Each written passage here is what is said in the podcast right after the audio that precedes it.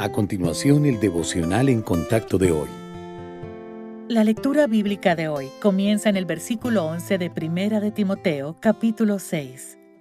Mas tú, oh hombre de Dios, huye de estas cosas y sigue la justicia, la piedad, la fe, el amor, la paciencia, la mansedumbre. Pelea la buena batalla de la fe, echa mano de la vida eterna, a la cual asimismo fuiste llamado, habiendo hecho la buena profesión delante de muchos testigos.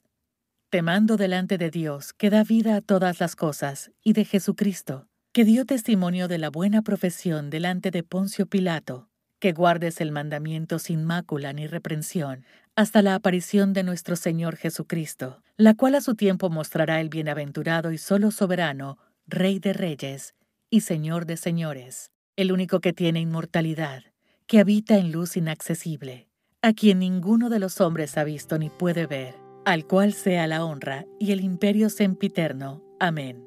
En el pasaje de hoy, el apóstol Pablo le dice a un joven pastor llamado Timoteo, pelea la buena batalla de la fe. Pero este mandato no se limita a los pastores. Cada creyente necesita ser un fiel soldado de Cristo, lo cual se debe a que todos estamos en una batalla, no contra las personas, sino contra fuerzas espirituales de maldad.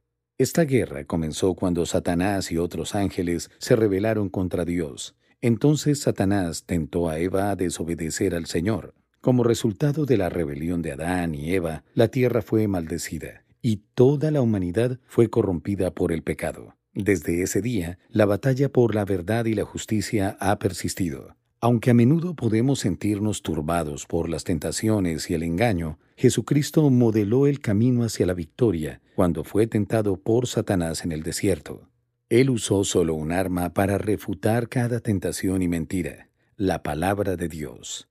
Esta es la misma arma poderosa que nuestro Padre Celestial nos ha dado para pelear la buena batalla, cuando vemos bíblicamente las batallas de cada día con plena seguridad en la confiabilidad y autoridad de las Sagradas Escrituras, podemos huir del pecado, seguir la justicia y defender con firmeza las verdades de la fe.